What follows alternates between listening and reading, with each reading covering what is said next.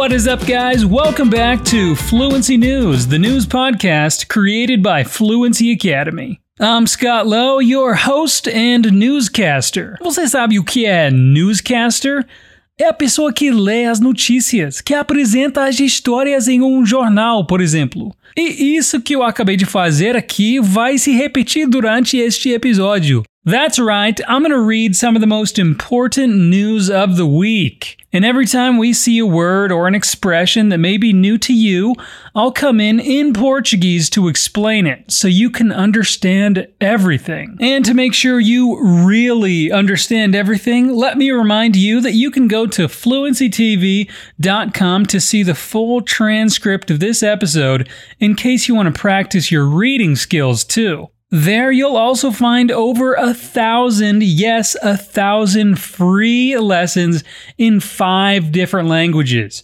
So don't forget to go check it out. It's fluencytv.com. All right, let's jump into it. We have some updates on past stories today. First, let's talk about Alexei Navalny. The Russian opposition leader was moved from a Moscow jail to one of Russia's most notorious prison camps to serve his sentence. Navalny, who survived a poisoning attempt, is serving a two year, six month sentence for defying probation terms while he was hospitalized for the poisoning. The facility, about 60 miles from Moscow, is known as a red zone prison, defined by the harsh manual labor prisoners must carry out.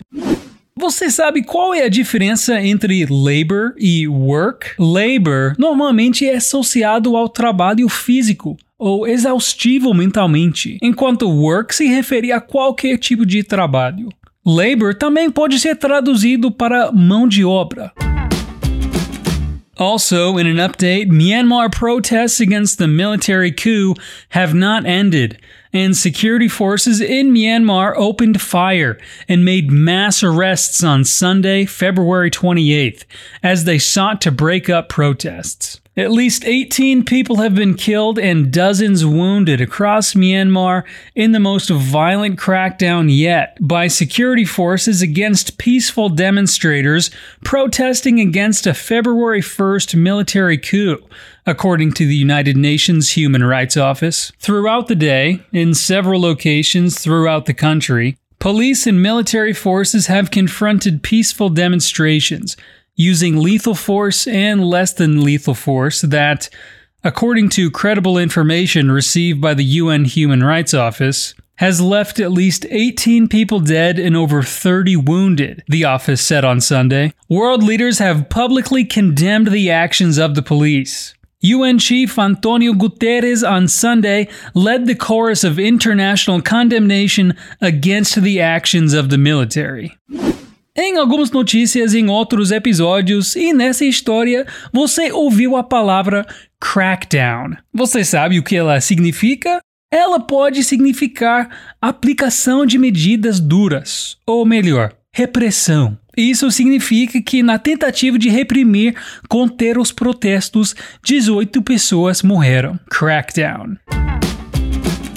Now, I have to warn you, our main story today is a tough one. Ethiopians say their towns are being razed in an ethnic cleansing campaign. They set our crops on fire, then they started burning the homes, said Jebru Habtam, a farmer in his 40s from the village of Debre Harmaz in Ethiopia. Then they said they'd burn me next, so I fled for my life. Jebru, whose name has been changed to protect him from reprisals, was born and raised in the village of Debre Harmaz in central Tigray, some five miles from Ethiopia's border with Eritrea. Like thousands of others, he has been displaced by Ethiopia's months long civil war. Jebru connected with Vice World News from an undisclosed location along the Ethiopian Sudanese border and said there was no sign of war or even resistance fighters present when, on January 10th, Eritrean soldiers arrived in his village and went on a murderous rampage, pillaging and setting homes alight. They shot at everyone. They even killed priests who were hiding in the church. He said. Gebru also said he heard about neighboring villages experiencing similar destruction that has also gone unreported. Over the past month, Vice World News has documented harrowing testimony from nine displaced Tigrayans who recalled wanton slaughter, the destruction of crops and livelihoods, and tens of thousands fleeing from areas of Ethiopia's Tigray region under Eritrean military control. Their testimony has been largely confirmed by satellite image analysis by the UK based research organization DX Open Network. And their recounting and the image analysis both suggest that Eritrean soldiers involved in Ethiopia's war in Tigray are ethnically cleansing communities near the Ethiopian Eritrean border. While several towns in the area have been previously reported destroyed, Vice World News found that, at minimum, an additional four villages in Tigray have likely been razed and their inhabitants killed. Eritrean soldiers first entered Ethiopia's civil war to fight alongside the Ethiopian army against forces of Tigrayan People's Liberation Front, known as TPLF, or the governing party in the region. In November, soldiers from the two countries succeeded in jointly pushing out Tigrayan forces from the regional capital, Mekelle, and have been accused by international organizations like Amnesty International and Human Rights Watch of brutal war crimes and indiscriminate shelling that targeted civilians and is believed to have left thousands dead. Residents say that though Ethiopian Prime Minister Abiy Ahmed declared victory in the end of combat operations, Eritrean military units have continued attacking civilian areas, looting and killing before setting properties ablaze to render entire areas uninhabitable. Now, Ethiopia claims it is conducting cleanup operations across parts of rural Tigray Satellite imagery from central Tigray's Eritrean border, however, points to something far more nefarious. Like Debre Harmaz, the remote farming community of Adi Mendi, located three miles from Ethiopia's border, also appears to have been destroyed. According to analysis by the DX Open Network, satellite imagery revealed that on January 19th, some 478 structures, mostly tukul homes made from compressed compressed straw, grass, and mud were set on fire. Absence of scorching between blackened structures suggests intentional burning, not the result of a wildfire. The DX Open Network said of the images in a statement to Vice World News. Perpetrators likely went from structure to structure to initiate razing. And furthermore, there were no apparent indicators of any militarily valid targets. Many of them were burnt alive in their homes, said Adamu Gide, who was well acquainted with the border areas. I've met with survivors who told me that the Adi Mendi is now a ghost town. Farmers were forced by Eritrean soldiers to slaughter their cows and prepare food for the soldiers. They later doused the homes of the same farmers in gasoline. Adi Mendi no longer exists. The satellite images of the visible scorched aftermath point to possibly thousands of people being rendered homeless or far worse. The DX Open Network's analysis also confirmed that in recent weeks, the razing has begun to expand beyond central Tigray. Neither the Ethiopian Prime Minister's press secretary, Billene Seyoum, nor Eritrean Minister of Information Yemane Gebre Meskel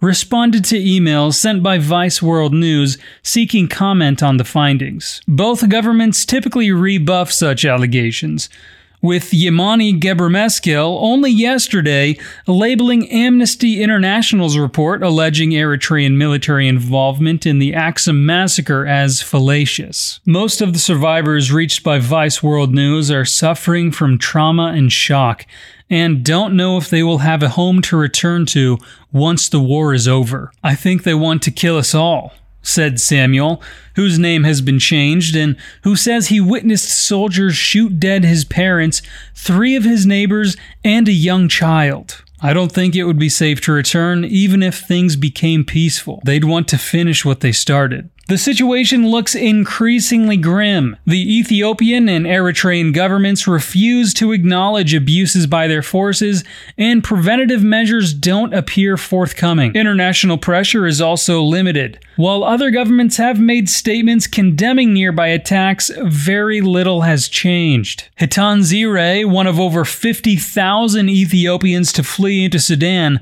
agreed. Sudan is my country now, she told Vice World News. I am safe here and the people are helping us with what little they have. But in Ethiopia, we are treated worse than animals. Vamos ver mais algumas palavras que vão aumentar o seu vocabulário? Forthcoming, grim, rebuff, fallacious e raised são algumas palavras que não são muito comuns, mas que vão acrescentar profundidade ao seu repertório. Forthcoming significa próximo, prestes. Nós podemos falar que algo é grim quando é sinistro, severo, cruel. Rebuff significa repelir e fallacious pode ser traduzido para mentiroso. Raised, no sentido que vemos aqui, significa arrasada, demolida, destruída. Now, let's hear some good news. A Dutch inventor found a cheap way of combating malaria by, quote, thinking like a mosquito. A Dutch inventor has come up with a cheap and effective way of combating malaria by placing ventilation grills doused in insecticide in the walls of houses.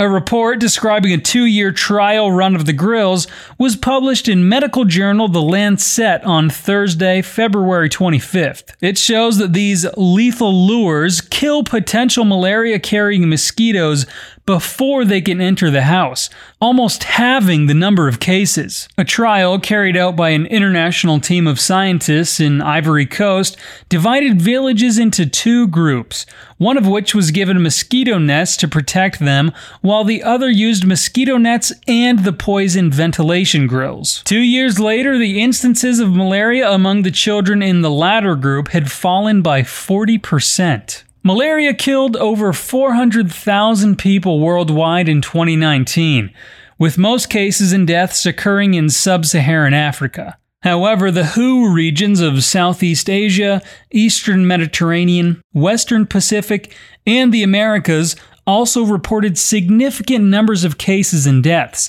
according to World Health Organization data. Anne Osinga, the Dutch product developer who invented the grills, said he came up with the idea by thinking like a mosquito.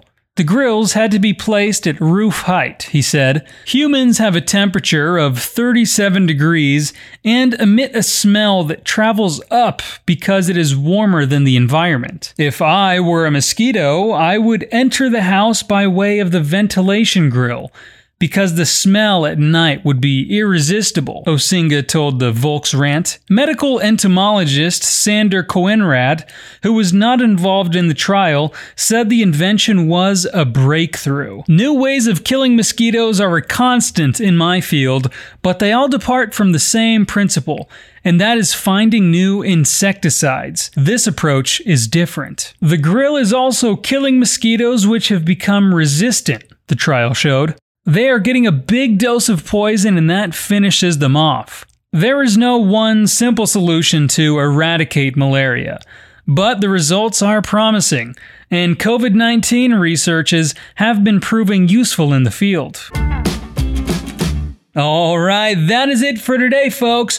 Remember that there's a new episode of Fluency News every week. And until next time, you can enjoy those awesome free lessons you can find by going to fluencytv.com or by clicking the link in the description. Todos os dias recebemos muitas mensagens de pessoas querendo estudar na Fluency Academy. Se você é uma delas e quer melhorar seu nível de inglês, espanhol, francês, italiano, alemão ou japonês, estudando com os nossos super professores, você pode se inscrever de graça na nossa lista de espera. Assim, na próxima vez que abrirmos uma turma, você vai saber primeiro e vai ter uma chance melhor de conseguir uma vaga. É só clicar no link na descrição desse episódio e se inscrever. Leva uns 15 segundinhos. And I'll see you next time. Peace out.